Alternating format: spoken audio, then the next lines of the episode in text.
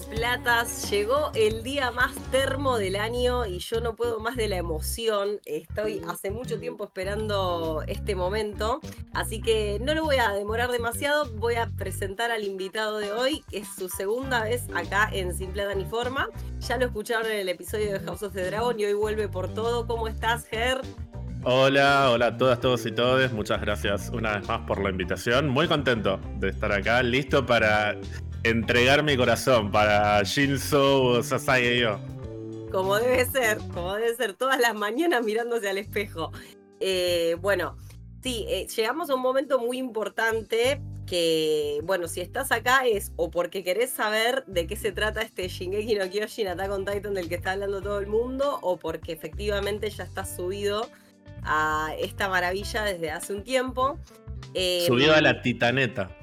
subido a la titaneta, dándole todo. Muy campeón mundial la titaneta. En la última mm, temporada de Shingeki, en, esta última etapa de la, Season 4, parte 1, parte 2, parte 3, ahora sí es posta, se subió muchísima gente que no mira anime habitualmente. Y eso es algo que me llama mucho la atención sobre, sobre esta serie. Cuántas personas que por ahí nunca habían consumido un anime, gente grande, incluso padres de amigues que se engancharon con la serie y, y, la está rompiendo toda. ¿Por qué, por qué pensamos que pasa eso? Uh, ya arrancamos con una pregunta súper sociológica. Muy domingo todo en esta grabación, es difícil pensar. Muy personal igual, muy personal en realidad, porque ¿qué es lo que, nos, pasa a nosotros con la serie? ¿Por qué estamos tan emocionados con hacer este, este episodio? Sí, a mí la verdad que la serie me gusta por muchos motivos. O sea, me parece que no solo la historia es eh, compleja sin llegar a ser. Bueno, hay momentos en los que es un poco rebuscada, pero durante la gran mayoría de, los capítulos la historia es más o menos entendible y disfrutable. Tienen muchos misterios que se van desbloqueando muy de a poquito, entonces te da tiempo como para procesar todo lo que está pasando. Yo creo que recién al final se vuelve complicada. O sea, estamos en un momento en el que hay muchas eh, revelaciones y muchas vueltas de tuerca de por ahí sí, si te perdés un poco, medio que ya no sabes quién está del lado de quién, o, sobre todo en esta última cuarta temporada, hay muchos bandos y yo hay momentos en los que no termino de entender a veces quién está del lado de quién o cómo son los bandos. Pero salvo esta última parte, creo que la serie tiene muchos elementos que, que, son compartidos por otros productos que no son de anime y que han funcionado de una manera similar en términos de éxito con el público. Esta cosa medio futbolera de juntarte a hacer las watch parties, como pasó con House of the Dragon y antes con Game of Thrones.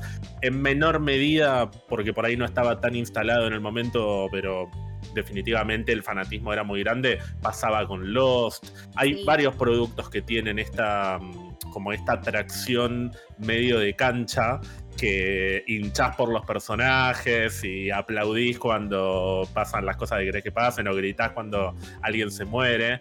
Y Attack on Titan es uno de los anime que mejor tracciona e, esos elementos que, que, pueden llegar a atraer a todo tipo de público o a muchos tipos de público y que puede llevar a que gente que por ahí no habitualmente consume anime se enganche con la serie. Y después si le querés sumar el apartado técnico, la música, incluso las actuaciones, tiene un nivel de, cuidado, tanto en su primera etapa con el estudio WIT como en la etapa actual de Mapa, con diferencias, pero en general se puede decir que es una serie a la que cuidan mucho y eso es un plus también. Que serie que tiene como todos los elementos para mantenerte enganchado y, tiene como muchos ciclos de depresión. La pasas muy mal, sufrís, padeces, te dan un momento de liviandad y te tiran una información nueva y de repente es como que estás en modo no necesito dormir, necesito respuestas. Es como un, anime que tiene siempre una cosa nueva y una historia que está súper bien desarrollada y súper bien pensada desde su concepción, porque uno después... Eh, cuando vos ves el primer episodio, vos hace poquito hiciste un rewatch, eh, yo también vi el primer episodio tratando de inculcárselo a alguien, tipo sentándolo en un sillón y diciéndole es por tu bien y dando play.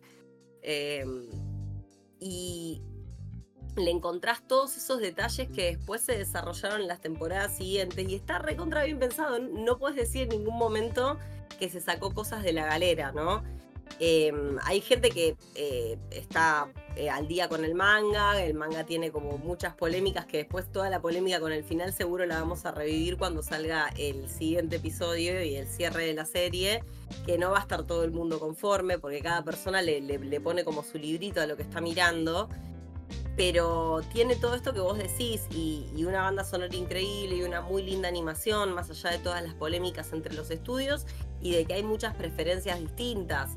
Eh, yo creo que la gente se puso muy violenta con Mapa y uno se pone a pensar en la cantidad de laburo y, la verdad está muy bien lograda. Yo creo que este episodio es de todo lo que vi animado de Mapa, eh, uno de los que más me gustó como que lo, sentí superior a cosas que había visto antes, pero también porque estoy muy apegada al estudio WIT por ahí, o sea, como claro. transiciones y a esa manera que tenía de, no sé, a, batallas increíbles que me parecieron mucho mejor logradas en la era WIT que en la era Mapa, pero sin embargo se, se ve espectacular y me quedé muy conforme con eso porque yo le tenía miedo a esta parte, sabiendo que era un despliegue muy, muy grande. No, lo que vimos tuvo calidad cinematográfica y de hecho pensemos que tardaron un poco más de un año en hacer lo que comparado con el resto del anime podrían ser dos o tres o, hasta tres episodios como mucho. Así que se nota el esfuerzo, se nota que se tomaron el tiempo de animar frame por frame, plano por plano. Hay detalles de animación que son maravillosos. Después, si lo ves una segunda vez el capítulo y empezás a, analizar algunos detalles, te das cuenta de que realmente le pusieron todo y le van a poner más todavía a lo que queda, que es el, cierre. Después, si pensás en, en, lo que es la parte 1 y parte 2 de la temporada 4, y hubo algunas cosas que en términos de animación fueron un poco más flojas que, que cuando, eh, cuando el anime estaba en manos de WIT. Después tengo entendido que muchas de esas cosas se mejoraron para los Blu-ray, que es algo que pasa mucho en Japón. suele suceder que estrenan animes que hay cosas que son con son muy memeables, incluso como, como terminan estrenadas en televisión con los personajes todos chuecos y después cuando sale la versión de Blu-ray está, está corregido. No estoy seguro de cuál es la versión que está en Crunchyroll, si es la original de televisión o si es la de Blu-ray, pero de todos modos me parece que es un poco desproporcionado el, el nivel de críticas que recibe Mapa. Creo que todo lo que hicieron hasta ahora sigue siendo mm, de una calidad superior a la media cuando hablamos de anime. Sí, sí, sí, total. Y me parece que está bueno que, tengan la oportunidad de hacer esto que, más allá de lo que podemos decir de la distribución de los episodios, que un poquito como que decís, eh, mapa, pero era necesario. Sí, ya no saben cómo robar con, pero bueno, pero si después la espera eh, implica que la calidad va a ser esta, y además nos lo presentaron un poquito como en formato de película, entonces decimos, bueno, no es que me estrenaste un capítulo 15 meses después, me estrenaste un mini evento y ahora queda otro mini evento, entonces vale la pena. Pero sí, podrían haberse organizado de otra manera y no haberlo dividido en 37 partes al final. Aparte, te llamas de Final Season, estás jugando con mi psiquis. Me, me arruinás cada vez. Claro, es la, la Final Season más larga de la historia. Claro, por eso. Igual el manga estaba saliendo cuando arrancó la primera parte todavía. Sí, el manga terminó hace muy, pero muy poco, muy un par de años, pero, pero claro, o sea, terminó a tiempo como para que lo pudieran adaptar en la versión anime, o sea, no, con otro tipo de organización yo creo que hasta podrían haber, eh, haber llegado, pero evidentemente no les daba, porque no es solamente en estos, en estos últimos dos capítulos el, como el crecimiento de la complejidad de animación. Ya, sobre todo la segunda parte de la cuarta temporada, tiene muchos capítulos que tienen un, un nivel de animación muy, muy complejo y evidentemente no llegaban y por eso dividió. Además de, bueno, exprimir un poco, ¿no? La vaca que da leche de oro. Sí, ante todo eso, ¿no? Pero es verdad que tampoco llegaban porque es muy, es muy compleja toda esta parte. Antes de meternos más en el episodio, voy a hacer la última parada para los que están viniendo a ver qué onda la serie y no se quieran spoilear. Eh, ¿De qué va Attack on Titan o Shingeki no Kyojin? Yo le voy a decir Shingeki porque, porque termo ante todo, así que em, voy a partir desde ahí.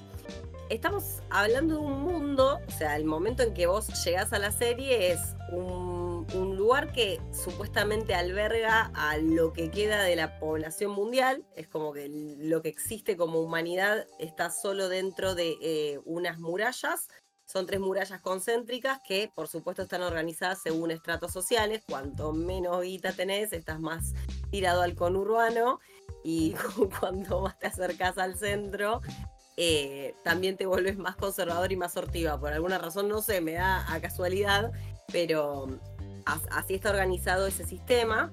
Lo que sabemos es que afuera de esas murallas hay titanes, que son unos bichos gigantes y bastante horrorosos que, tienen un diseño muy particular, eh, un poco como entre grotesco y, que, o sea, como que te da miedo, pero a la vez te da risa, que tienen formas muy similares. Tienen como diseños muy raros los titanes, ¿no?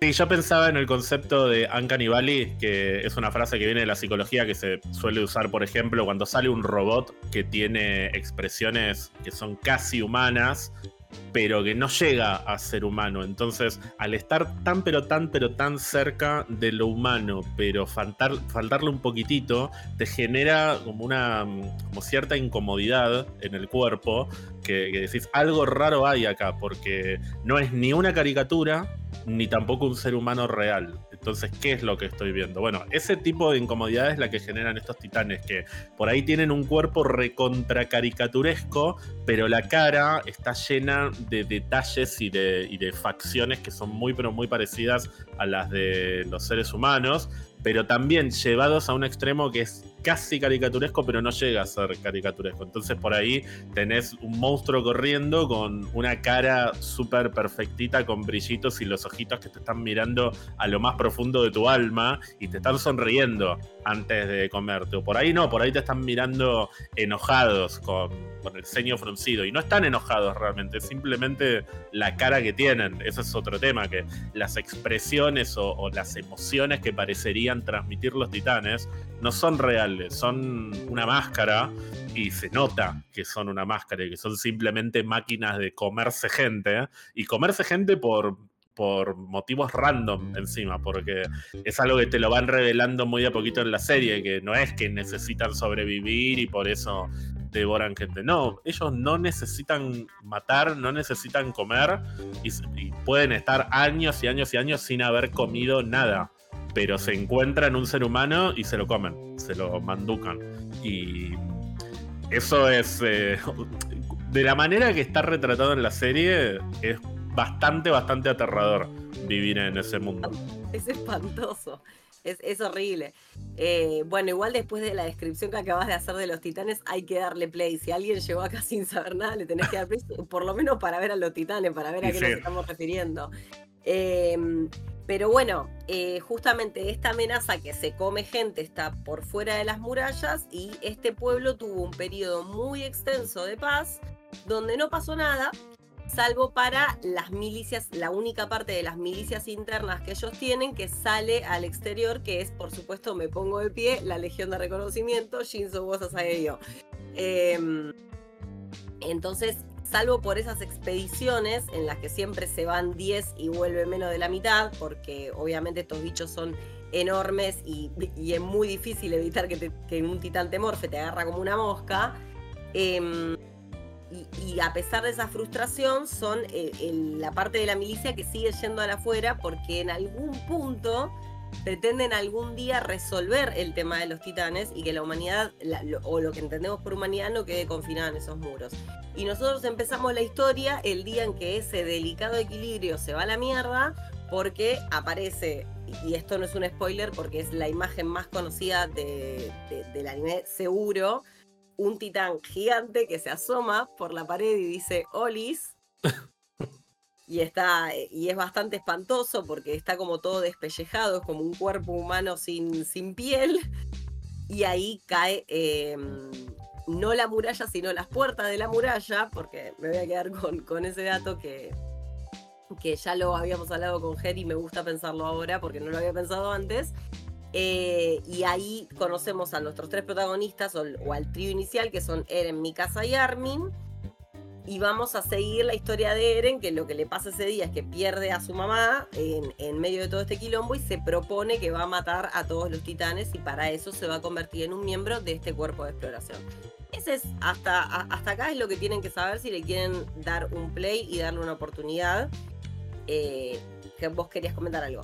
No, claro que la serie básicamente presenta una civilización que es como vos decís, está aislada y tiene este sistema de tres murallas para protegerse de esa amenaza exterior, pero es una civilización que a lo largo de diferentes generaciones han sabido de la existencia de estos titanes fuera del muro, pero no han tenido conflictos con ellos porque los titanes nunca ingresaron al reino. O sea, nunca han, ni siquiera han llegado a atacar las murallas como para intentar ingresar. Entonces, el único contacto que tienen con los titanes, las personas que viven en, esta civilización, está limitado únicamente a esta región de, exploradores, eh, no región, este regimiento de exploradores, que es el que decías vos, la Legión de Reconocimiento, que son justamente los exploradores que salen a hacer, valga la redundancia, reconocimiento del mundo exterior, guiados por la esperanza de recuperar ese mundo perdido, digamos, porque lo han perdido al tener que encerrarse en ese reino. Y dentro de lo que es este reino, la gente en general está bastante en contra de estas exploraciones porque como no tienen problemas al estar encerrados y los titanes realmente no son un problema para ellos porque no los atacan, ¿por qué tenemos que bancar encima con nuestros impuestos, con la plata de los jubilados, bancar a esta gente que salga y encima vuelven muertos? O sea, vuelve la mitad con suerte y vienen con las manos y los pies de, no sé, de mis, de mis hijos, por ejemplo. Hay madres y padres que lloran la muerte de sus hijos porque han salido innecesariamente, desde su perspectiva, a explorar ese mundo y se los terminaron morfando los titanes.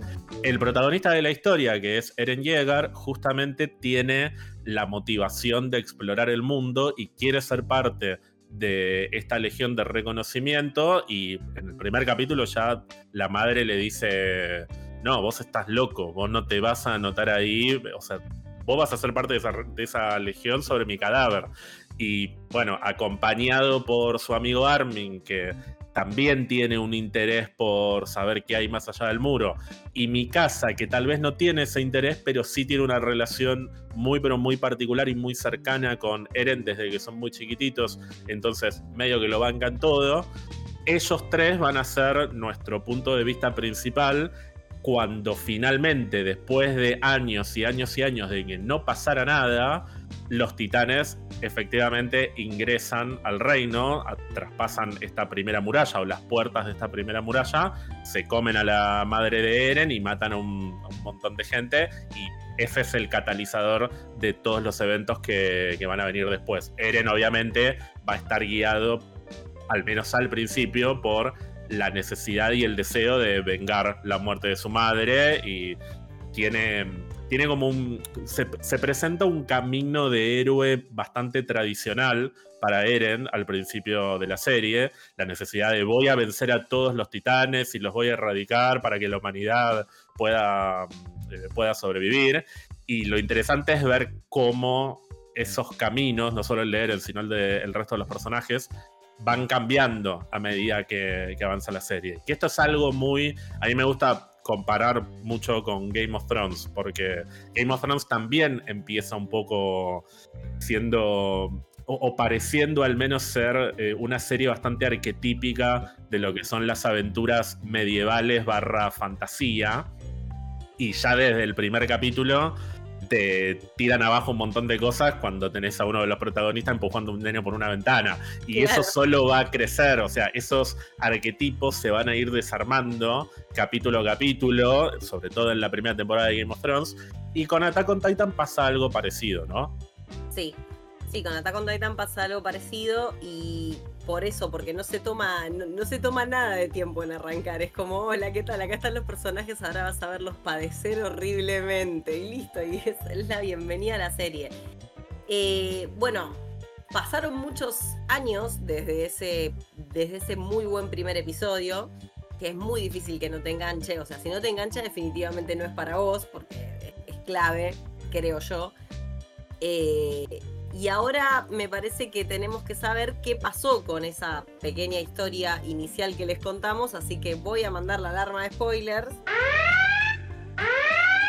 Y nos vamos a acercar al día de, bueno, a este viernes, que fue el estreno del episodio del que vamos a estar hablando hoy, pero para repasar un poco en dónde nos quedamos con la serie. Sí, y perdón, yo recontra subrayaría. Si hay alguien que no vio Attack on Titan y algo de lo que dijimos le pareció mínimamente interesante, o incluso, che, a mí me gustó Game of Thrones, pero no soy de ver anime. Bueno, no importa, o sea que apaguen en este momento todo y vayan a ver por lo menos de qué se trata. A ver los primeros dos, tres capítulos, a ver si hay algo que, que engancha, que es como vos decís o te engancha o no te engancha. Y yo creo que es muy probable que enganches. Es una serie que tiende a enganchar más de, lo que no engancha. Vos tuviste un, primer eh, encuentro medio negativo, igual, con Attack on Titan, si no me equivoco, ¿no? La primera vez que la viste, en medio que dijiste esto no es para mí. Sí, y hubiera sido un gran error. Lo que pasa es que, claro, la primera vez que la veo, todavía estaba en la primera y segunda temporada nada más. Eh, o sea que faltaba, faltaba tiempo de estreno, tenía tiempo para ponerme al día y cuando veo el primer episodio y de repente suceden cosas horribles porque una de las cosas que tiene Attack on Titan, eh, que, que, a mí me gustan mucho en particular, es la relación o la manera que tienen de representar la muerte. La muerte no es una muerte estetizada y heroica y, y limpia, no, no, no, es terrible, es gente llorando, es gente pidiendo por su vieja, es gente vomitando, es, es, como muy crudo. Imagínense, de repente veo un bicho gigante con una sonrisa grotesca y enorme morfándose a la madre del protagonista y yo lo veo. No es que me lo dan a entender, me lo hacen ver. Sí, es muy gráfico.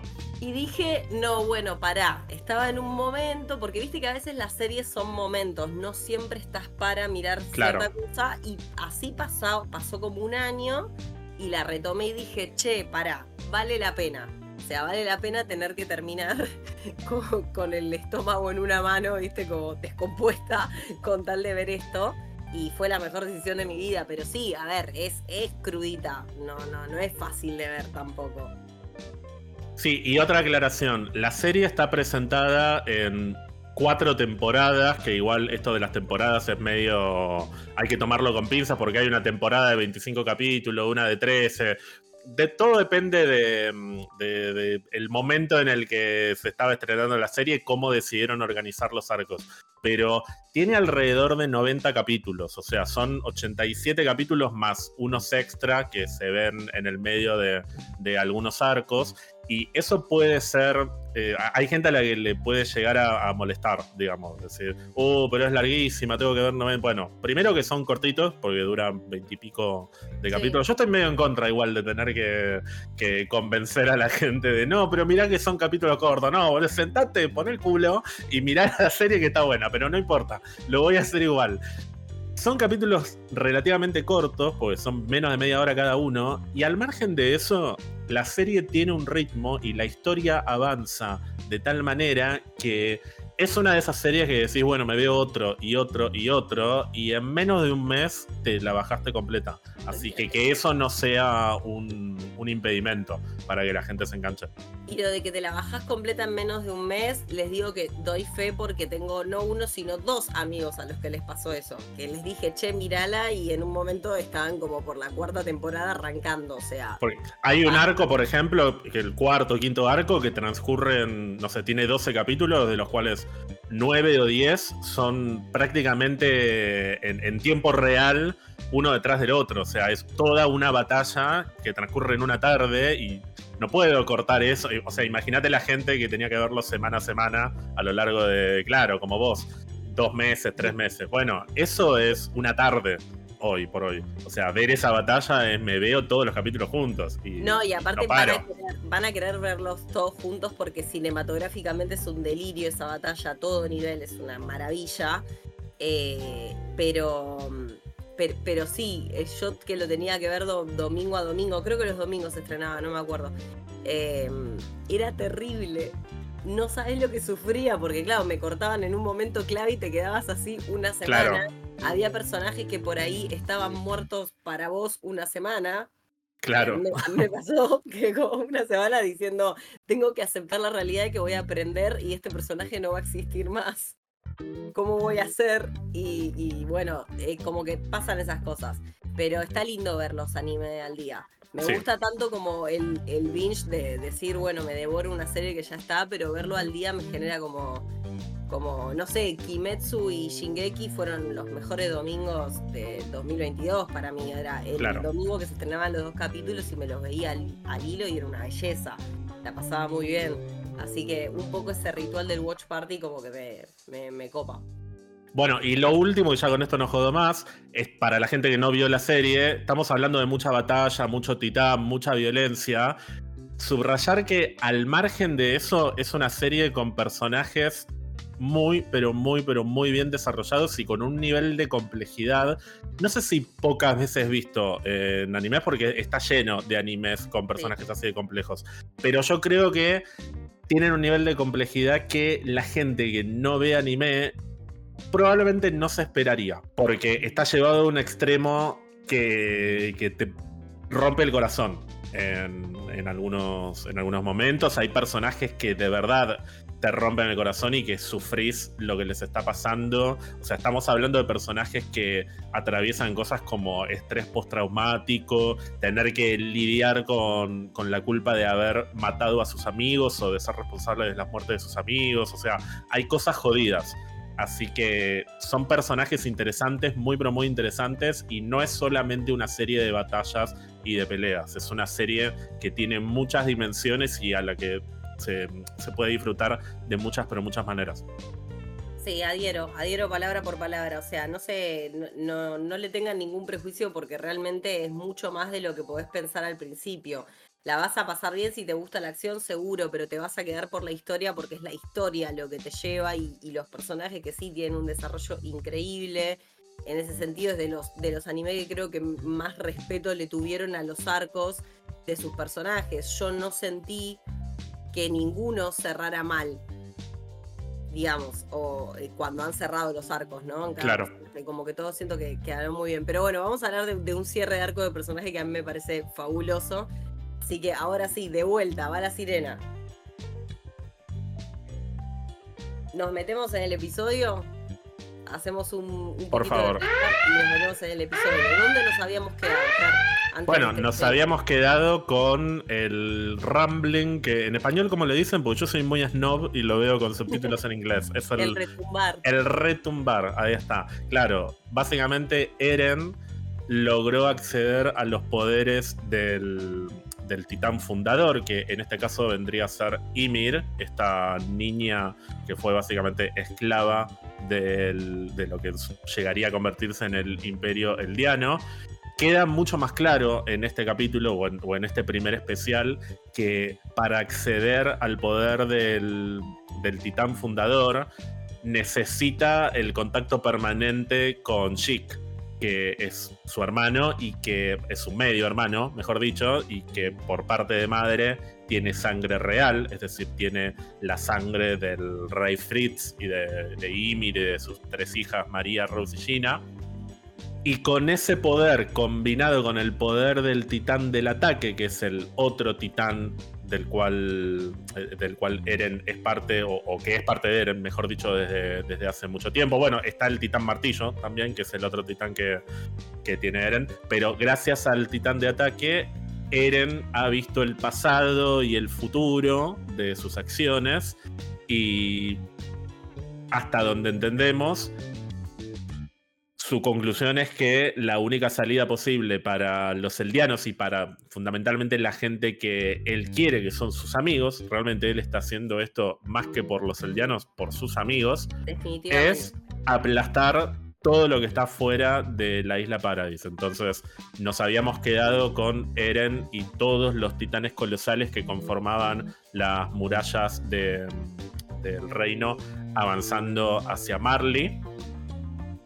Y paralelamente tenemos la alianza más alianza de todos los tiempos, que son básicamente los amigos de Eren, tanto los que estuvieron con él todo el tiempo, como Mikasa, como Armin, como Jan, como Connie, y por otro lado, los infiltrados de Marley, digamos, Rainer, Annie, resucitada o, reaparecida, y a esto le podemos agregar Pick y bueno, otros personajes eh, que se han ido sumando eh, al grupo en los últimos capítulos, como Falco y Gaby, y nos ponemos de pie hoy para hablar de la comandante vamos a ver si sigue siendo comandante al final del capítulo, me parece que no, la comandante de, la Legión de Exploradores, la queridísima o le queridísime, porque su género se supone que es no definido, Han Soy, ¿no? ¿Qué nivel de Shinzo Sasage yo? No, no, no, no puedo, no, no puedo. Ahí háblame, háblame de un arco, de un arco bien terminado. Decime si ese no es un arco de personaje bien finalizado. Es una cosa de locos. A mí me parece. Ay, por favor, aparte Hanshi es tan. Un personaje tan adorable, porque siempre la, la, querés mucho por ser. Va, bueno, le querés mucho, es verdad.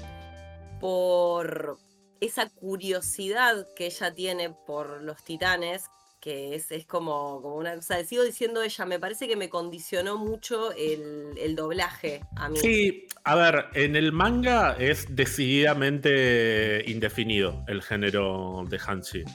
Pero en el anime yo creo que se han, se han tomado la licencia de llevarlo hacia lo femenino porque ya desde el momento que le tenés que poner una voz al personaje es más probable que se terminen inclinando hacia un género. Igual esto es relativo porque tenemos múltiples personajes.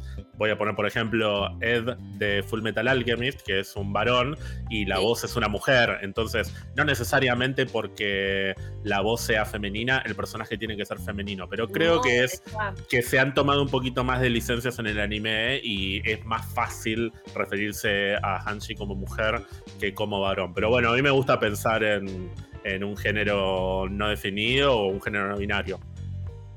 claro, no, es que me parece, me, cierra por todos lados, pero bueno, me, quedé condicionada, evidentemente. Claro, y además otra ventaja de verlo con subtítulos en inglés, no sé cómo es en español, pero en inglés se refieren a Hanshin con they, así que eso de alguna manera está respetado.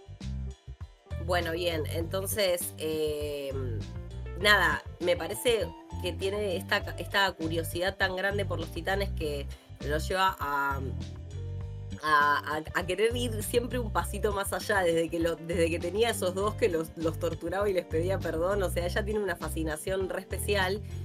Y me encanta que el círculo sea tan completo que lo primero que ella dice cuando está yendo sola a atacar un montón de titanes colosales ese plano es hermoso, es distinto al manga, porque el, capítulo está eh, muy fiel al manga, va parte por parte, pero ese plano es distinto y me re gustó la decisión que tomaron, porque en el plano del manga, en la viñeta está como más de costado y acá está de frente y se ven todos esos tirones gigantes y lo primero que dice es que, wow, o sea, qué, criaturas increíbles, como que... Sí, está maravillada está maravillada, hasta en ese momento que sabe que, no va a sobrevivir. Em, la serenidad con la que encara todo, esta pregunta que le hace a Levi de ¿crees que nuestro...? Ahí yo ya empecé a llorar. Acá es donde me pongo más termo que nunca, pero ahí yo ya empecé a llorar cuando le dice ¿crees que nuestros compañeros están viendo lo que hacemos, que están orgullosos de eso?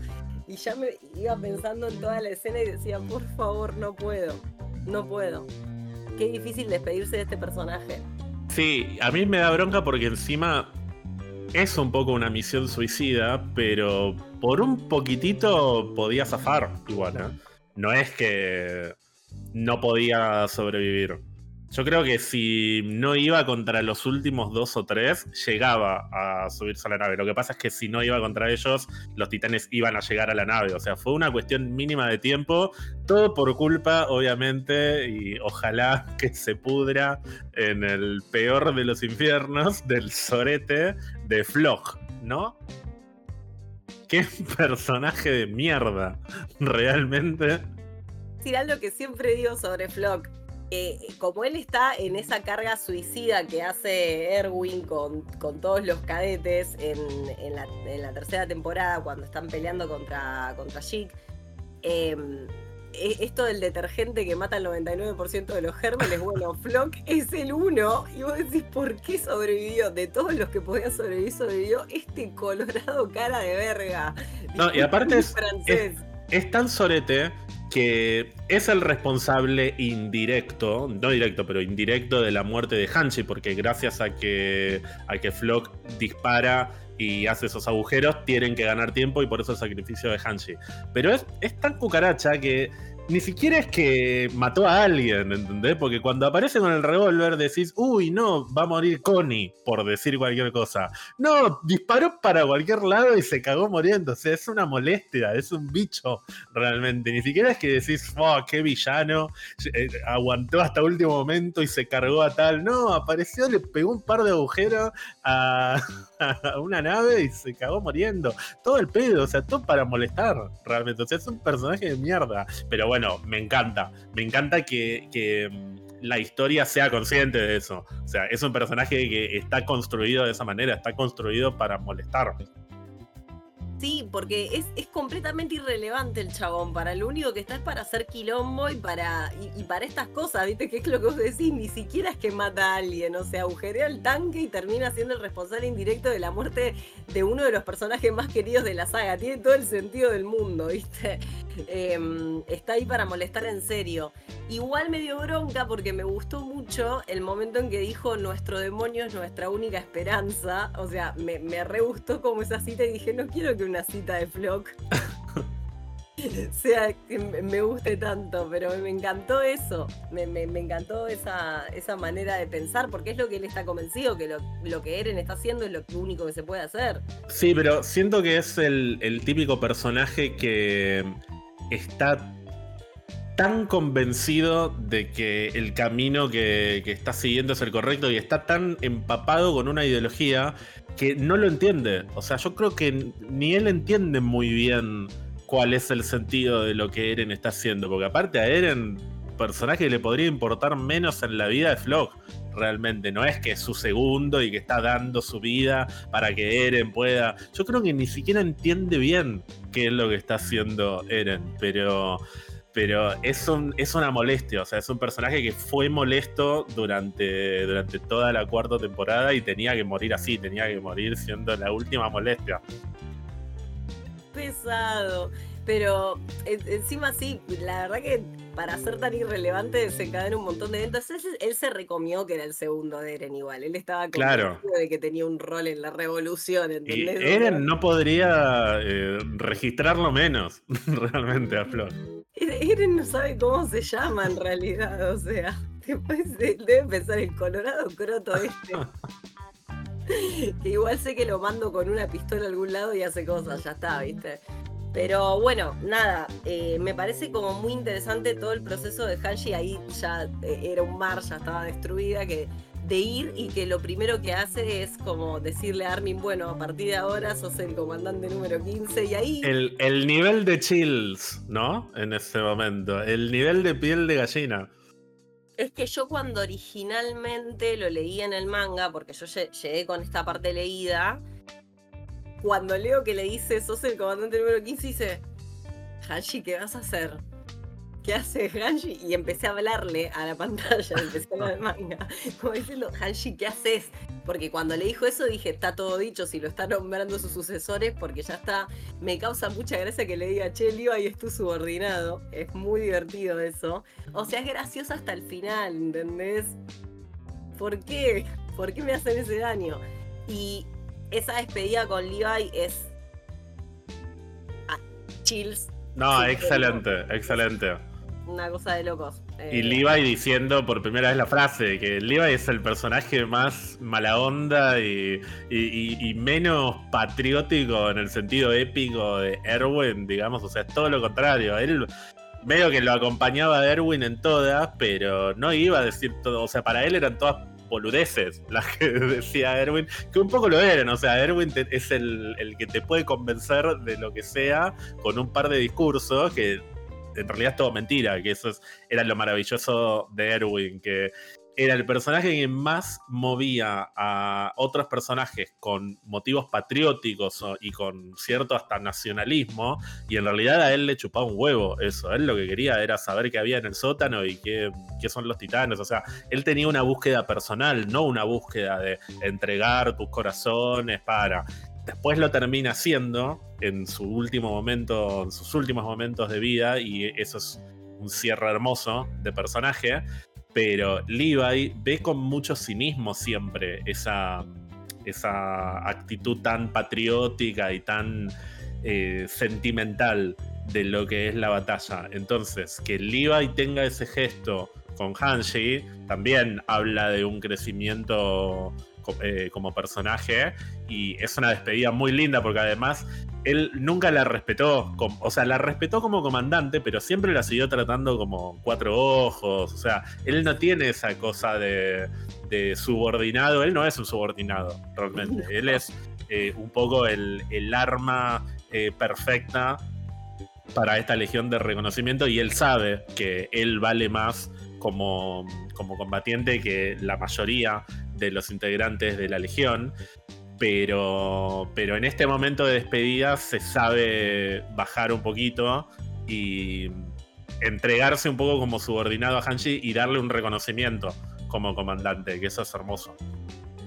Hay una cuestión de camaradería, pensá que eh, Levi está acostumbrado a enterrar gente con la que pelea, es, es una, una cosa casi cotidiana para él. Y Hachi era como la última que le quedaba y hay una, un vínculo muy piola entre ellos dos que, que me parece que eh, tiene este cierre perfecto, como vos decís, por este reconocimiento y por Levi como, como realmente permitiéndose sentir que, que se le está yendo como su última camarada. Es un personaje que yo siempre digo que no está, no es un personaje chetado y nada más, porque con Levi podrían haber hecho eso. Es un tipo recontra fuerte que hace. Y no, igual lo que te das cuenta es que es una persona muy conflictuada.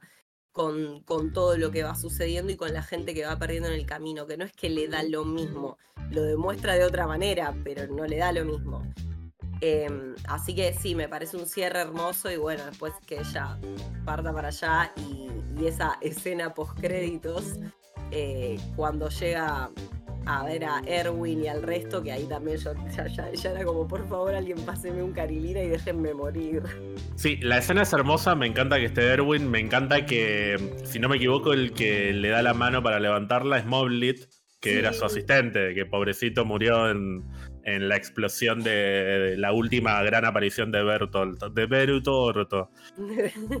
Eh, esa escena es hermosísima, pero hubo algo que igual a mí me hubiese gustado que, lo hicieran de otra manera. No, no, me, no me gusta que quede tan ambiguo si de verdad se está reencontrando con ellos en un más allá o si es un como una flasheada que está teniendo ella antes de morir, porque hasta el momento no tuvimos ningún, digamos, si esto de verdad es el más allá y se está reencontrando con ellos, siento que introducir ese elemento del más allá casi sobre la última hora es un poco raro.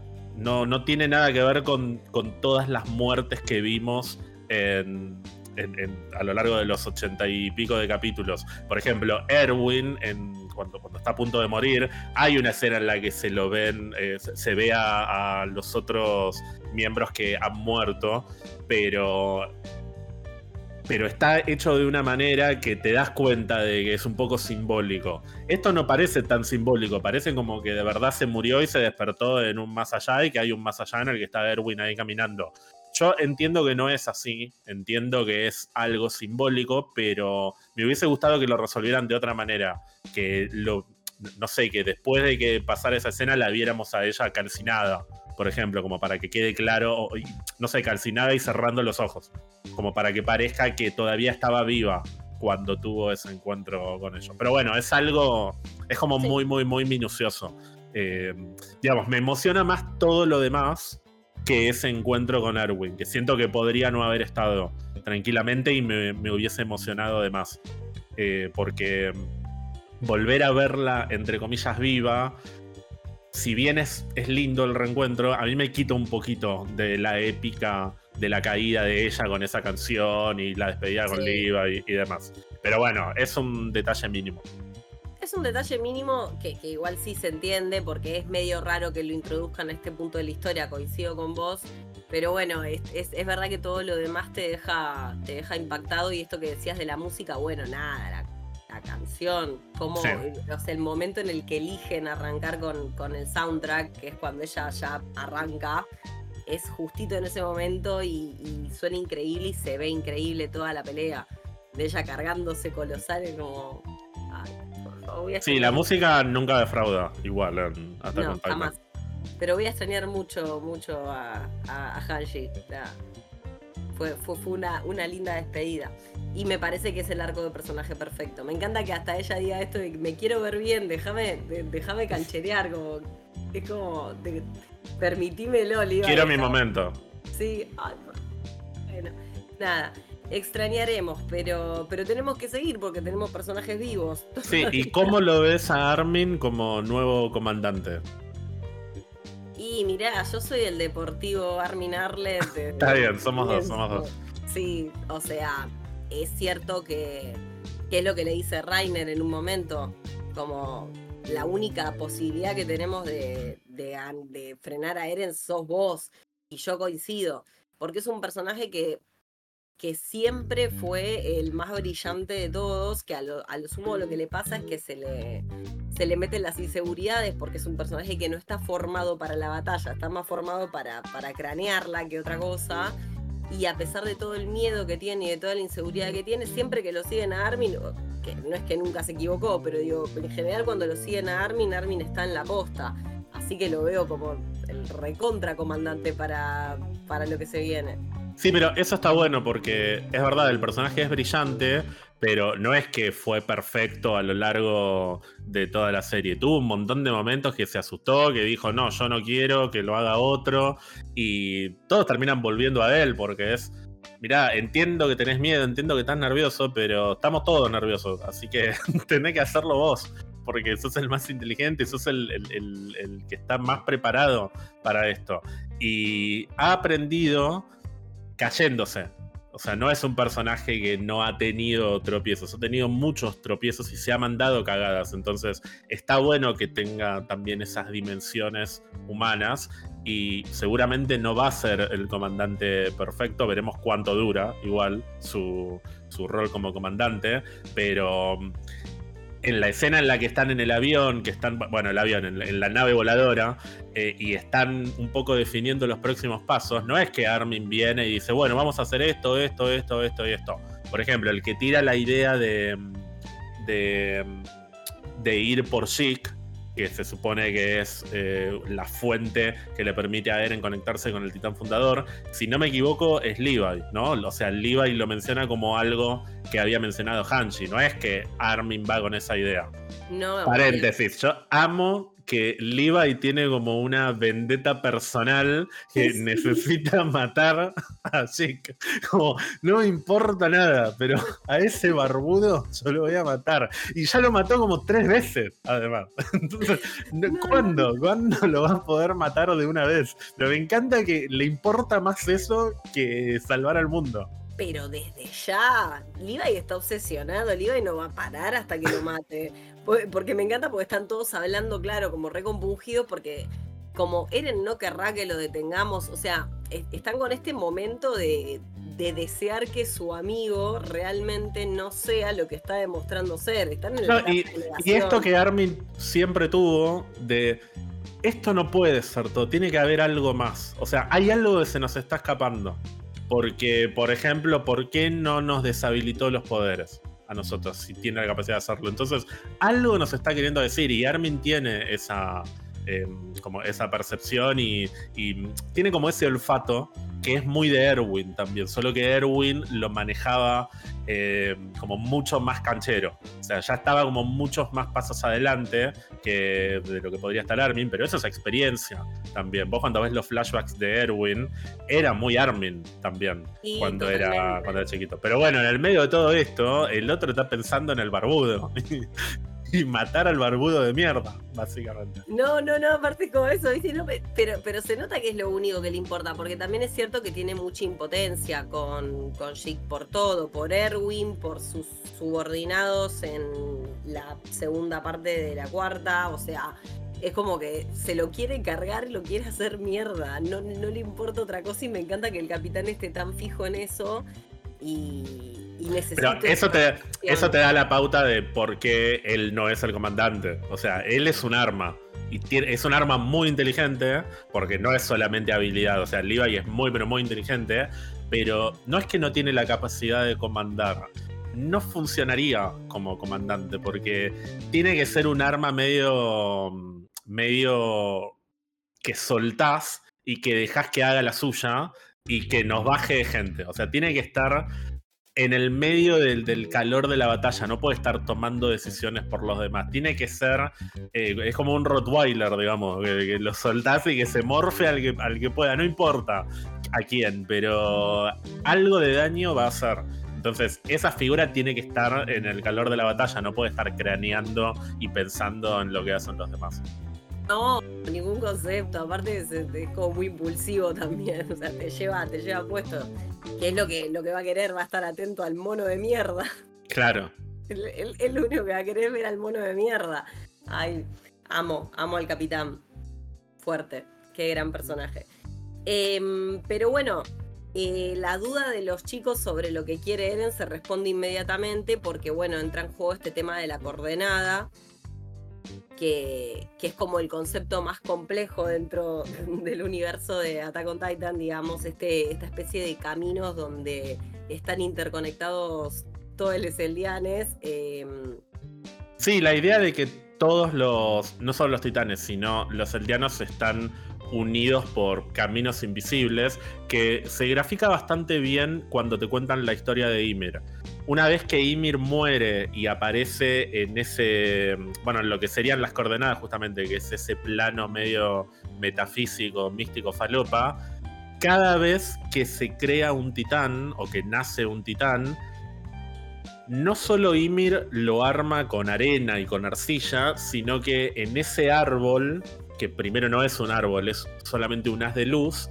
sale un nuevo haz de luz. O sea, cuando María, Rose y Gina se comen al cuerpo de su madre, salen tres haces de luces nuevos. Y así cada vez que el poder de los titanes va entrando en, la sangre, digamos, de nuevos eldianos.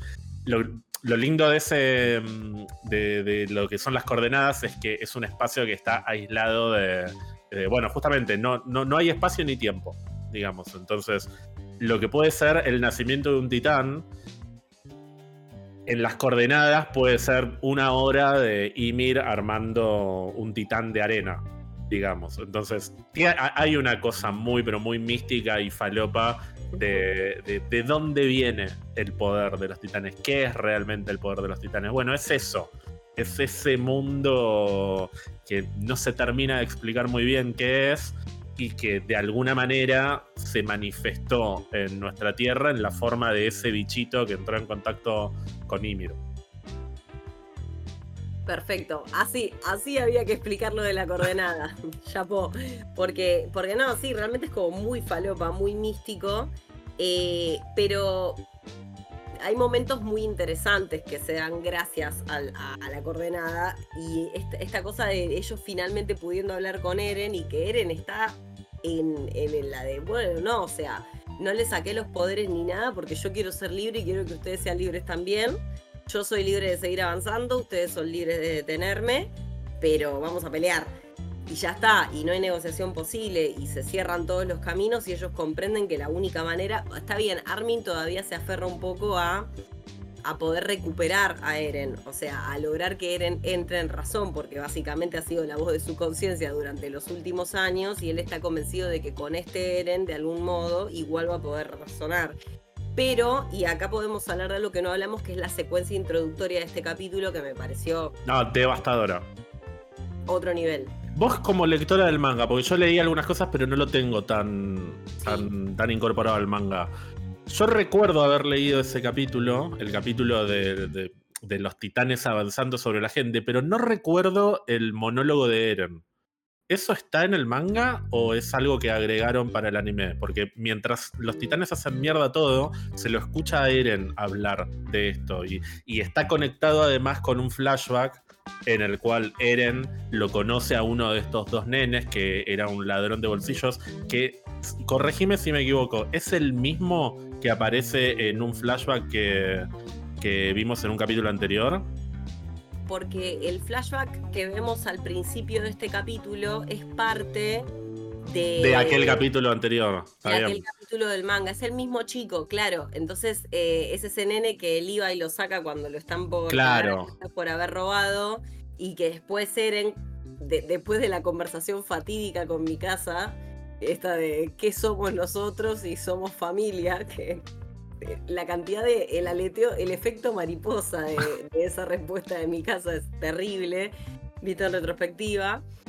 Eh, y ahí él sale acá, cuando sale a caminar solo en otro momento de ese mismo viaje que ellos hacen para, para Marley, se lo cruza a este pibe y le Claro, que es el viaje que se, se, ponen en pedo en una carpa. Claro, está bien.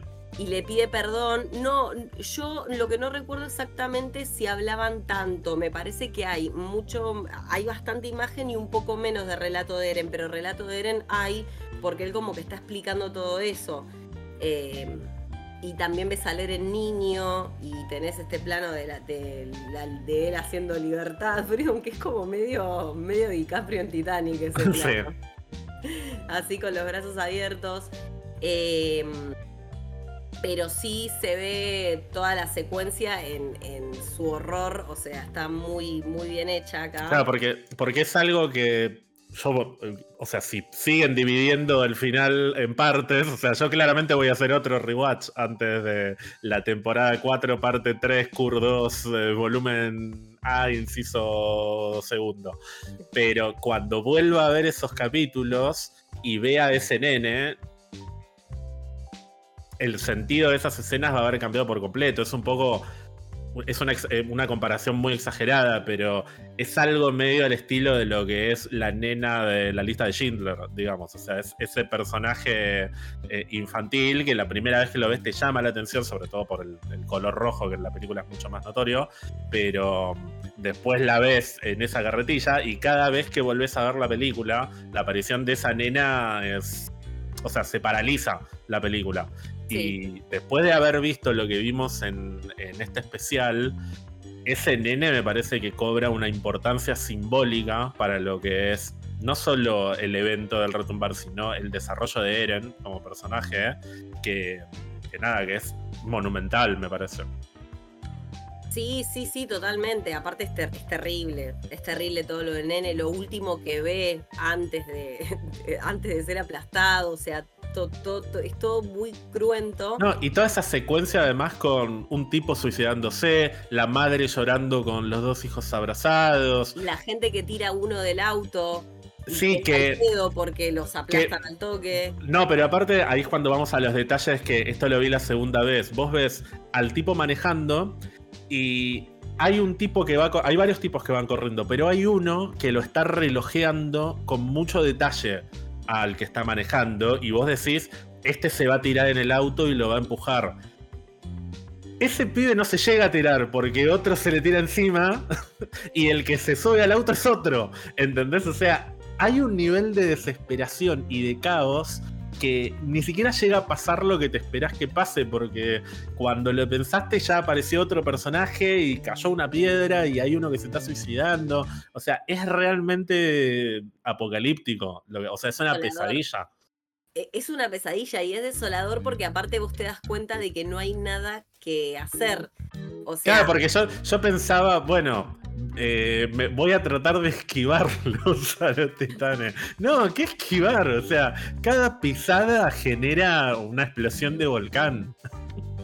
¿Qué manera? Ese es el tema, la impotencia de saber que y que aún así siguen corriendo, porque hay como un instinto de lo humano que dice, bueno, yo voy a seguir corriendo, voy a agarrar un auto y con un auto me voy a escapar de todo esto. No, no hay chance, no hay chance. me, dio, me dio, mucha ternura igual eh, cuando están bajando las montañas, los titanes, que hay uno que se rebala y se cae. Pobrecito. Empiezan a caer otros encima. Sí, sí. Estuvieron muy claro, y sí, pero son, son unas moles de, no sé, 50 Son más grandes que una montaña algunos, sí. son gigantes.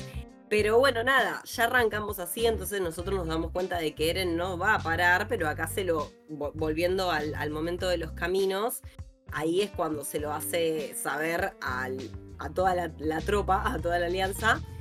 Y, mm, ellos están tratando de llegar con la aeronave hacia el, este lugar, el Fuerte Salta, que es donde están los dirigibles.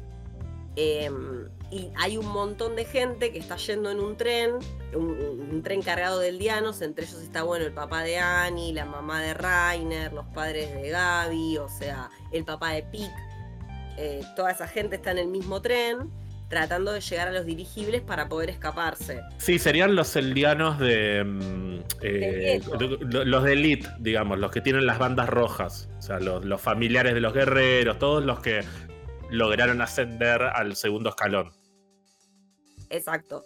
Y cuando están llegando se dan cuenta de que hay dirigibles que están yendo a bombardear al, a, los titanes, básicamente, y, al fundador, que es Eren, que está bueno, esa, esa cosa, e, ese diseño es una cosa espantosa, todo el Sí, yo no lo había terminado de entender hasta ahora, que él va caminando, o sea, él va caminando como un titán más, solo que tiene todo, eh, como toda la columna vertebral adelante.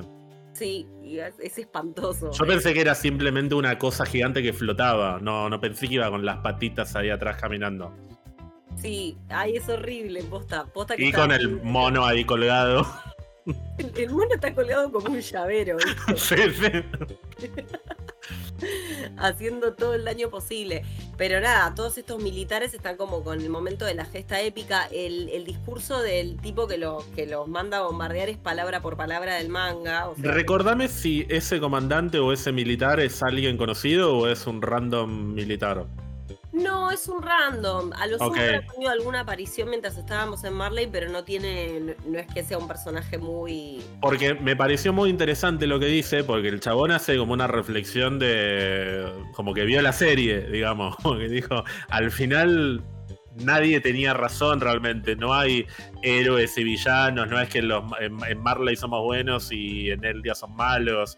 Eh, todo esto es culpa de todos, así que hay que parar estos titanes y, tratar de sobrevivir como humanidad, no como Marley, ni como Eldia, ni Paradis, etc. Sí, que aparte también es algo que acompaña la reflexión que están teniendo los padres de los guerreros, como que todos se lamentan de que sus hijos no estén ahí con ellos. Eh, sí, que hay uno que además, no me acuerdo quién es que le dice a otro, ¿por qué no te sacás la, banda? Como diciendo, ya no sirve de nada esto. Al papá de Pic. Y el papá, de Pic le dice que no porque eso, es, eso simboliza el sacrificio que hizo su hija por, por él. Pero, pero hay una sensación de, che, se terminó este tema de eh, Marley arriba, los eldianos eh, con, la, con las bandas rojas los de Elite y con las bandas comunes los otros. O sea, ya está, no hay más mundo, no hay más nación, no hay más nada. Así que se trata de tratar de sobrevivir. Sí, y encima, por supuesto, lo del bombardeo falla y, te dan hasta ternura, porque vos decís, están yendo con todo lo que tienen a pegarle el bombardeo y Eren está chetadísimo y arranca eh, Chica a tirar las piedras. Y, otra vez estamos ante ese momento de desolación que vimos en la primera secuencia, tipo, listo, están viendo los titanes para acá, ya está. las únicas armas que teníamos se agotaron y de repente, qué entrada. Sí, es una, a mí se me puso la piel de gallina a niveles épicos con esa entrada.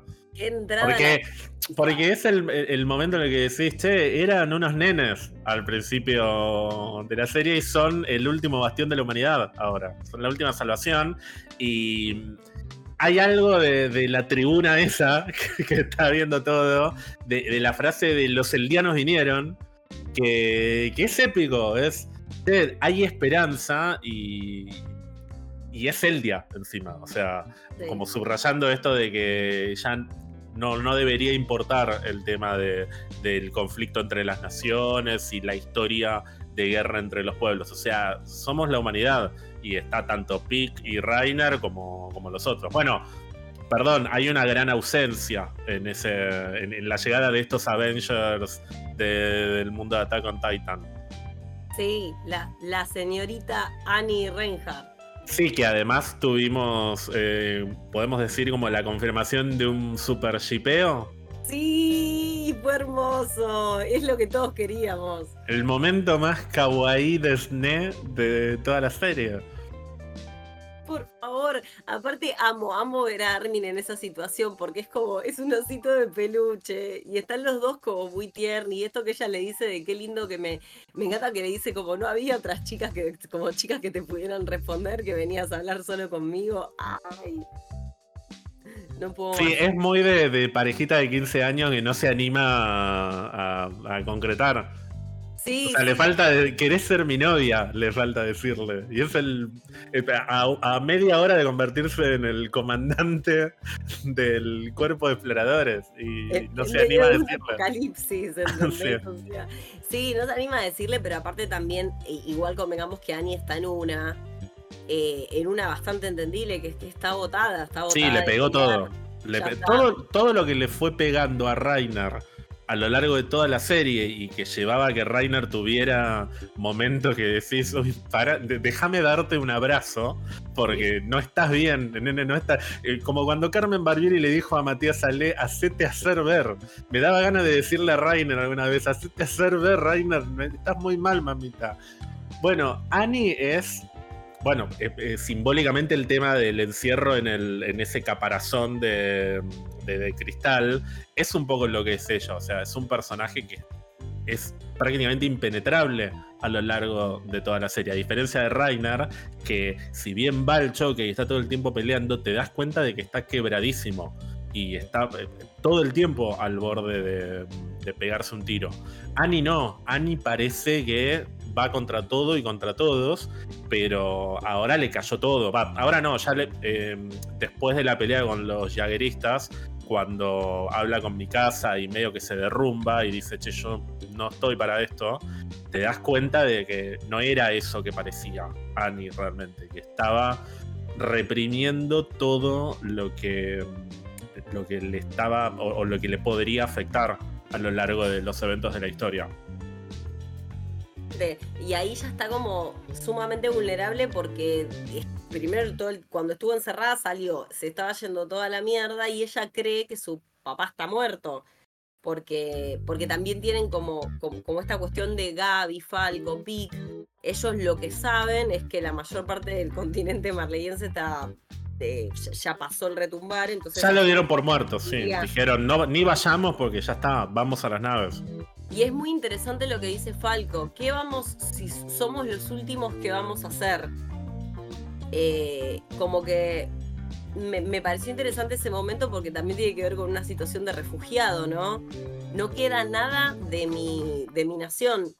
No, no, queda nada de mi pueblo, no queda nada de mi familia, no queda nada de lo que me sostenía. Esa desesperación que tiene el pibe me pareció como muy genuina y... sí, que en realidad conceptualmente se supone que tiene un hogar, porque es eldiano, así que la isla Paradis va a estar abierta para, para todos los eldianos. Es, más, en la isla están todos tranquilos en este momento, al margen de que los titanes deben haber arrasado con un tercio del reino, pero todos los eldianos tienen el futuro asegurado, no es que este es el fin de la humanidad completa, es el fin de la humanidad excepto los eldianos que están en la isla, pero Falco no lo ve de esa manera, porque para Falco él es de Marley. Y aparte, eh, Falco lo que tiene es que tampoco se rinde. A mí me parece que, bueno, hablando de shipeos, ¿no? Porque si vamos a hablar de shipeos, eh, Falco Gaby me da como ganas de abrazarlos a los dos esas ganas que tienen de pelear. eh, porque viste que se le recontra resisten a Annie, que le golpean la puerta, viste, cuando se están yendo en el barco y demás, como que ellos quieren pelear, porque aparte saben que Falco tiene algo, que tiene un titán encima. Y lo brillante del pibe de decir, che, tuve este sueño, y si es un sueño, por ahí es un recuerdo de. uno de los recuerdos que tiene Chic, y darse cuenta de que entonces existió en algún momento un titán bestia que podía volar y considerar que él puede hacer eso y viste que me encanta cuando se lo tiran a Annie y de repente se miran los dos y se empiezan como a completar la frase re emocionados, los amo, fuerte. Sí, y un pequeñísimo despertar de Annie ahí, que estaba como un poco sopapeada emocionalmente y algo está pasando ahí, así que no, no, está todo perdido.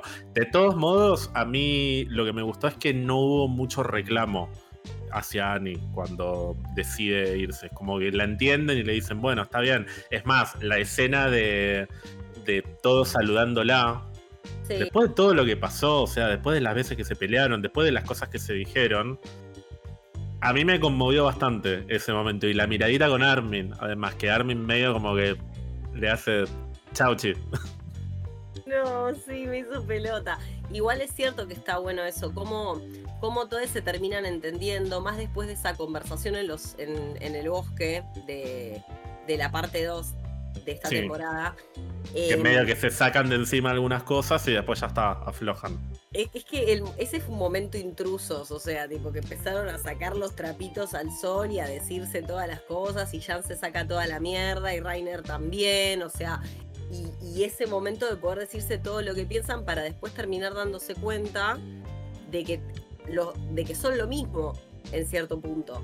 Lo que pasa es que estuvieron criados desde bandos diferentes, pero también todos hicieron cosas de las que no están orgullosos y sin embargo ahí persiste una camaradería y tienen un objetivo común y es cierto que es muy linda esa parte del saludo de decir, bueno, es entendible que vos no quieras luchar más, porque venís luchando toda tu vida. Sí, y además Después de que Eren activa el retumbar y antes de esto tenemos esos 3-4 capítulos que pelean contra Flock y los jagueristas para tratar de robar las naves. Y yo odio cuando dicen capítulos de relleno, pero cuando yo veía esos capítulos por primera vez, medio que pensaba, bueno, dale, roben las naves que quiero que lleguen donde está Eren. O sea, como que sentía que estaban rellenando un poco.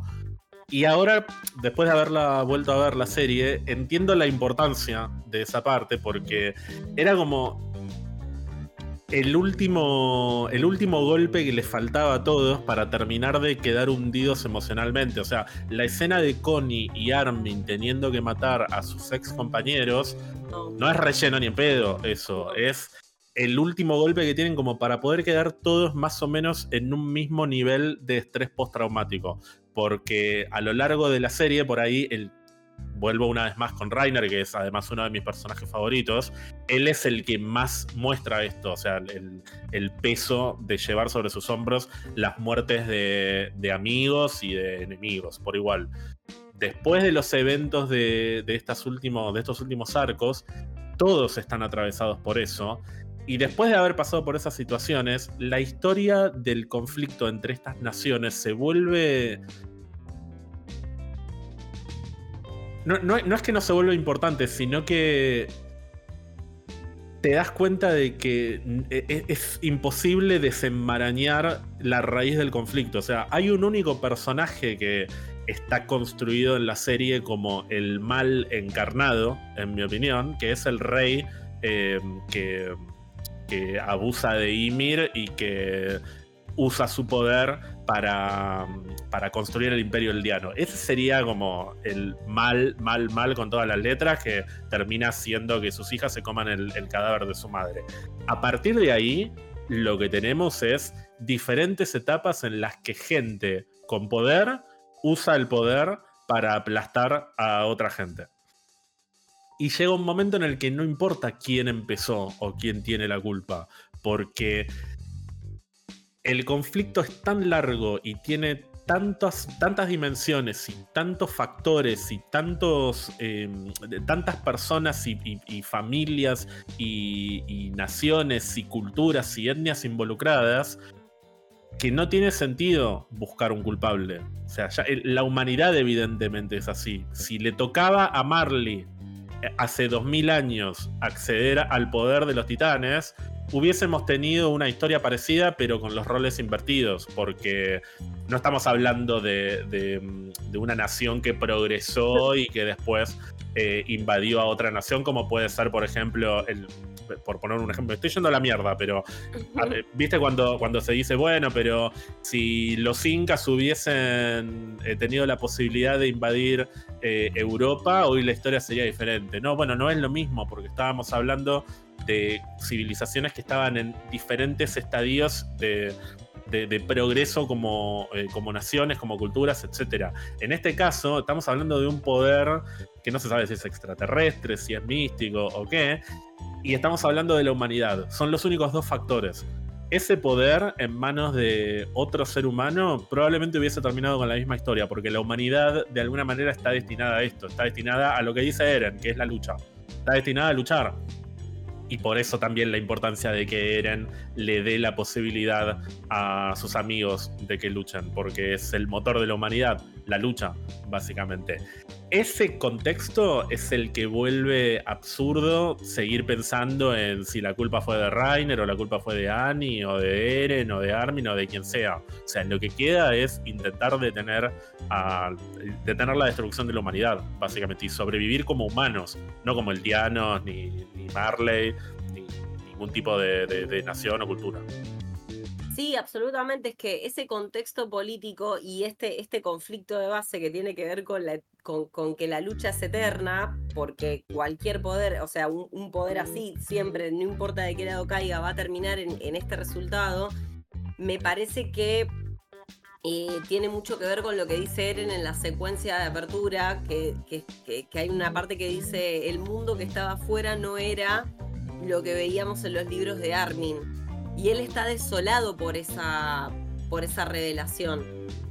Eh, es algo que, se nota que, lo daña más allá de, que él decidió y eligió el camino de la violencia. Él elige el camino de la violencia porque se encontró con que el afuera era la misma batalla y era la misma crueldad que, lo que había vivido en, sus últimos años, que no era que se resolvía todo saliendo, que al contrario, que el mundo que estaba al otro lado era muy hostil y muy horrible, y es muy feo que er, Eren termine con esa conclusión cuando ellos pasan esa noche en ese flashback eh, de, Marley emborrachándose con otros y conectándose a un nivel como muy humano y muy tierno, em, pero la conclusión sigue siendo la misma, porque lo que él vio es que para su pueblo no va a haber perdón jamás, que siempre van a estar en peligro y que encima del lado de afuera tampoco es que las otras naciones viven bien, porque ve lo que pasa con este chico también, que lo cagan a palos en, un callejón, este nene que está en su, en, su cabeza, el que vemos al principio del capítulo, y, también es un tipo que dijo, bueno, esta es la única salida posible y esto no se va a terminar jamás, y eso también es lo interesante de Shingeki, de cómo empezó a cómo está terminando, porque cuando empezaron a desarrollar ese contexto, político y empezaron a hablar más de esto y se planteó esta cuestión de la, de la eterna violencia, la serie subió de nivel y trepó a los cielos y terminó cerrando a la perfección, porque ya no es esta cosa de luchamos contra un poder sobrenatural, es eh, eh, hombres contra hombres y llegar sí, a... la, la humanidad en guerra. Claro, la humanidad en guerra. Y que ni siquiera se puede llegar a terminar con esto, porque, mm, bueno, hay que ver hasta el final para ver qué pasa con el retumbar y qué es lo que hacen los chicos, pero ¿cómo queda ese mundo? O lo que queda de ese mundo, ¿en qué estado podría llegar a quedar? Eh, te, te, pone como todas esas preguntas la serie y me parece que está buenísimo en ese sentido porque, porque no, se queda, no se queda en lo superficial. Nos podrían haber dado muy buenas secuencias de acción y nada más y sin embargo te lleva a esto. Y está buenísimo. Sí, totalmente. Bueno, amigo, ha sido un muy bello recorrido por este primer episodio. Eh, la verdad que falta un montón para que salga el final. sí, no tenemos fecha. O sea, la fecha es primavera de Argentina de 2023. O sea, lo podríamos esperar en septiembre. Así que yo voy a hacer un rewatch más, lamentablemente. Y voy a ir. Yo no leí el manga, o sea, yo fui, eh, fui leyendo algunos capítulos nada más. eh, y en algún momento caí en la trampa de decir, bueno, me leo eh, lo que falta. O sea, me leo estos nueve capítulos que quedaban después de la temporada pasada y leí los primeros dos, leí el, avance de, del retumbar. O sea, no llegué a la muerte de Hanshi. Así que lo que voy a hacer es leer el manga en paralelo a mi último rewatch y nada, y llegar con, con todo para este último especial. O sea, quedan. Este, este especial fueron cuatro capítulos de manga y quedan cinco capítulos de manga. Quiero creer que es solamente un especial el que queda, ¿no? Que no va a estar dividido en dos partes. No, no, por favor. No, no, igual creo que no, porque no les va a dar el. No, con un especial de una hora. Sí. Hora y media. Uh. sería como una peli, ponele, pero con un especial de una hora, para mí lo tendrían que cerrar. Por la instancia en la que estamos, eh, lo tendrían que cerrar tranquilamente, porque no falta tanto. Em, sí. Bueno. ¿Puedo hablar dos minutos de algo que me, tiene medio manija y que.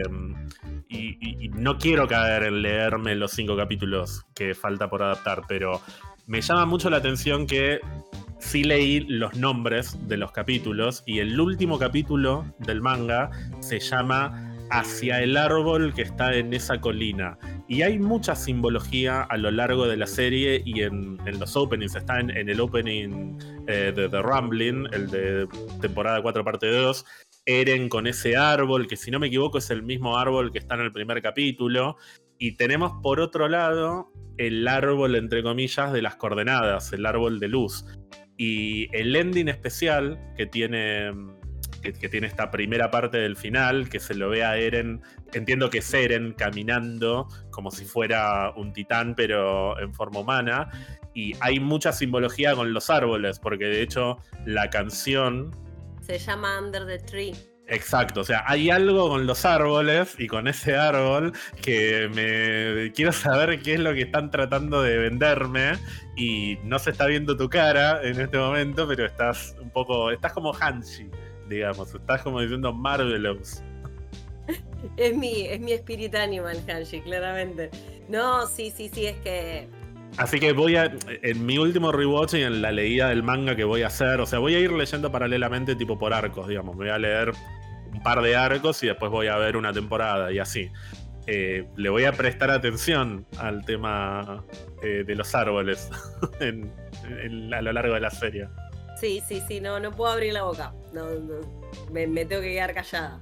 Y supongo que a las letras de las canciones también, porque esto es algo que la gente que vio el, anime hasta ahora se debe haber dado cuenta que tanto las letras de los openings y los endings como las letras de las canciones que están dentro de los capítulos tienen pistas y, o, están relacionadas a, la historia. Así que nada, estoy, muy ansioso por saber cuál será el, el, polémico final, que supuestamente es divisivo o que hay gente a la que no le va a gustar. Yo banco siempre que se la jueguen, digamos, incluso si después pasa como con Game of Thrones, ponele que, que, a la inmensa mayoría no le gusta el final, o How I Met Your Mother. Yo soy un. Yo soy defensor del final de How I Met, aunque no sé si a la mayoría, pero a gran parte no le guste. Bueno, quiero ver qué, qué hacen. O sea, me entusiasman los finales polémicos.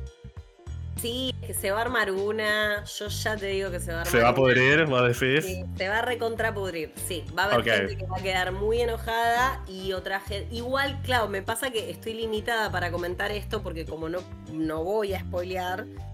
Em, a mí, la sensación que me da del, disgusto de la gente tiene que ver con una manera en la que nos acostumbramos a, a valorizar las tramas. O sea, no puedo ampliar mucho más. Lo único que voy a decir es eso, que yo siento que nos acostumbramos a darle valor a las tramas dependiendo de un factor en particular y cuando ese factor no está, la gente eh, automáticamente le, le, tira mierda la resolución. No voy a decir mucho más de eso porque no puedo, pero a mí me gustó. Lo que sí voy a decir es esto. De, de acá unos meses, cuando nos volvamos a encontrar y volvamos a comentar, yo el final lo disfruté y cabe la posibilidad de que lo cambien, porque tampoco sabemos, hasta ahora yo creo que no. No, no creo. Muy punto por punto con el manga, entonces no creo que hagan una cosa diferente. Eh, pero si no lo cambian, es un final que a mí me dejó 100% conforme y era difícil porque es un anime que para mí es muy importante, entonces había más chances de que no me gustara que de que sí, sin embargo pasó. Así que... Quiero saber qué pasa con Historia y su bebé, que hay algo ahí también medio raro que quedó un poco en la nada. Va, no quedó en la nada porque cronológicamente la vimos hace un par de capítulos. Lo que pasa que fue hace, mucho tiempo. pero, pero hay algo ahí con historia que no es un personaje menor, es un personaje que a partir de la segunda temporada cobra una importancia mucho más grande de la que yo pensé que iba a tener al principio. Y al no estar peleando con ellos y estar ahí un poco aislada y embarazada, quiero saber qué va a pasar con eso, porque algo de importancia tiene que tener. Hay mucha teoría sobre la paternidad de ese bebé, de hecho. Así que nada, entiendo que no me podés decir nada, pero, pero voy a ser paciente. Y nos, nos va a quedar otra que esperar. Yo me leí el manga por eso, por ansiosa, porque yo sabía que no iba a llegar a. E, en el momento que había quedado la historia, cuando yo la estaba leyendo, cuando yo la estaba viendo, la, la parte 1 de esta temporada, o sea, terminó con el capitán volando por los aires. Partiendo de esa base, yo no iba, o sea, nadie podía pretender que yo esté un año sin saber si el capitán estaba vivo. Claro. No, iba a pasar. Y cuando me metí dije, bueno, un poquito, voy a leer un poquito solo para sacarme esta duda. Listo, cuando me quise acordar, pasaron ocho horas. Claro, es, es lo que yo no digo. O sea, yo empecé a leer después del final del año pasado y me leí este poquitito y dije, bueno, no, para, para, para. Esperemos porque esto se va a poner épico. Vale la pena verlo en el anime. Igual sí, creo que vale la pena. siempre, está bueno cuando lo ves fresco. Yo lo disfruté igual, pero por ahí hay, hay una parte de mí que le hubiera gustado encontrarse con la sorpresa y verlo así.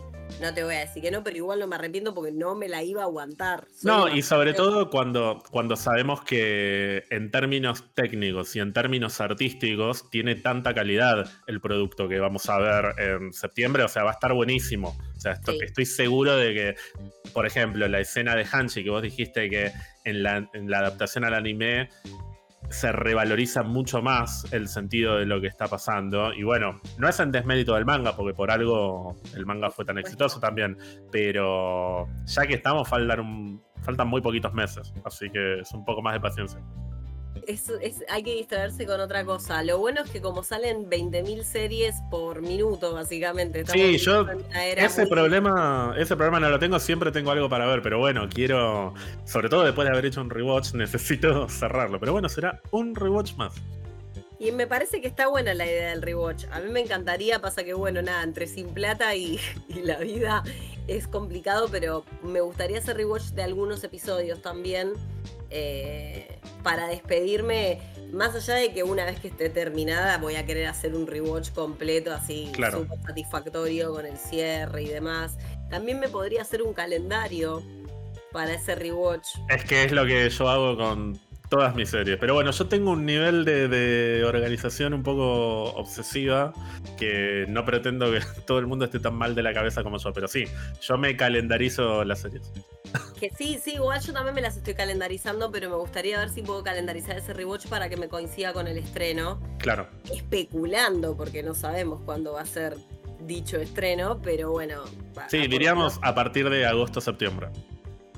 Bien, excelente. Me lo voy a, hasta, Hasta diciembre, como máximo. Tengo un montón de días, se puede, son 90 capítulos. Se puede, se puede. Se puede, tranquilamente. Bueno, Ger, antes de irnos, yo quiero que le cuentes al público de Sin Plata qué onda, eh, porque, bueno, Ger, como podrán notar, con el tema podcast la tiene clarísima y eso es porque tiene su podcast. Así que, ¿nos querés contar de Pizza Birra Marvel? Por supuesto, Pizza Birra Marvel es un podcast en el que hablamos de Marvel, principalmente las películas de Marvel Studios, pero también alguna que otra cosita que, que tiene que ver con eso. Así que, nada, nos pueden escuchar en Spotify, en otras plataformas de podcast y nos pueden buscar en Instagram y en Twitter y también en Twitch. Y no anticipo ni neo nada, pero habrá alguna que otra cosita también en el futuro no relacionada a Marvel. Pero bueno, lo dejamos por ahí. Me encanta, me encanta el se vienen cositas que tiraste, así como, yeah, dándolo todo. Bueno, fantástico. Después lo vamos a dejar también las redes eh, cuando hagamos el posteo de este pod, así lo pueden seguir. Estamos esperando que las Sin Plata ni Forma se suban un poco a la Marvel Neta. Hay algunas que son un poco complicadas, ¿no? Las veo difíciles, las veo muy pero muy difíciles.